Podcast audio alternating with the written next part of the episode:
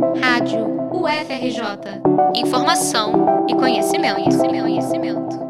As experiências com educação mediada por tecnologia no Brasil já se desenvolvem há mais de 40 anos.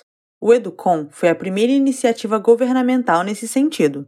O projeto foi elaborado no início dos anos 80, com o objetivo de desenvolver pesquisas sobre o uso de informática na educação. Um centro piloto desse projeto, inclusive, foi sediado na UFRJ.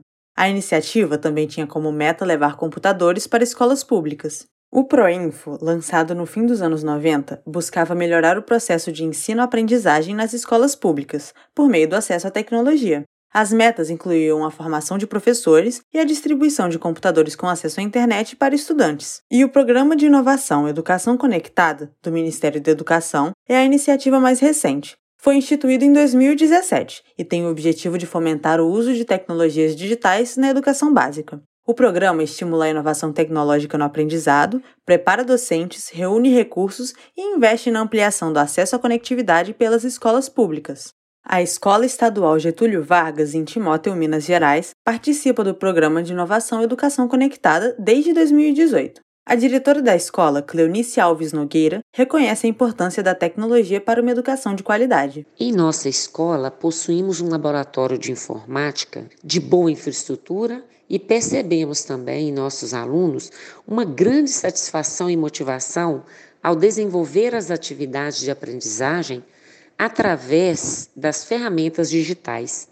Este acesso dentro da escola com certeza reduz a desigualdade que tanto nos preocupa, e muito. Mas, com a pandemia, o acesso dos alunos à tecnologia na escola foi reduzido. A Escola Getúlio Vargas aderiu a um modelo semipresencial de rodízio de alunos, mas muitos não podem acessar as aulas online. Infelizmente, estamos longe de afirmar uma participação com a palavra tão esperada, todos, devido a algumas famílias não possuírem as ferramentas tecnológicas necessárias para o desenvolvimento das nossas atividades online. A escola prepara e entrega todo o material impresso para os alunos que não possuem essas ferramentas para que os mesmos possam fazer em casa.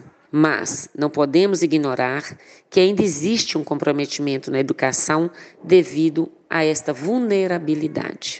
Segundo João Vianney, doutor em Ciências Humanas pela Universidade Federal de Santa Catarina e membro da Associação Brasileira de Educação à Distância, a experiência com a educação mediada por tecnologia durante a pandemia de Covid-19 pode contribuir para a aplicação da modalidade de ensino híbrido no futuro. No Brasil, agora, em 2021, melhorou um pouquinho, porque os professores tiveram tempo de fazer curadoria de materiais complementares. Então, você está somando competências para uma operação futura. Nós estamos ainda no meio de um grande ciclo de aprendizagem forçada.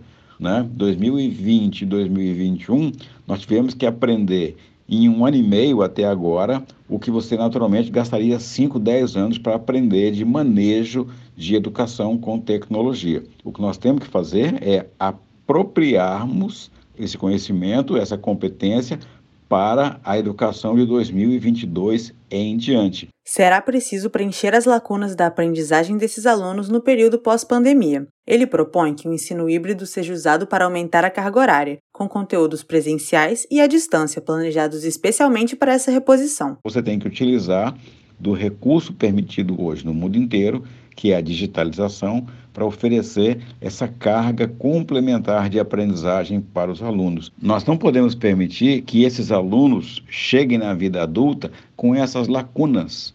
Nós temos um compromisso de responsabilidade docente, de responsabilidade de gestão administrativa da educação, de fazer essa reposição das lacunas e o tempo físico permitido será o de uma complementação através da educação híbrida. O ensino remoto durante a pandemia já deixou de ser emergencial há algum tempo, e é preciso planejamento para aderir a um modelo híbrido na reposição de conteúdo para os alunos da educação básica nos próximos anos. De qualquer forma, o aprendizado com esse ensino conectado será importante para discentes e docentes nessa nova fase da educação no Brasil pós-pandemia. Estela Magalhães, para a Rádio FRJ.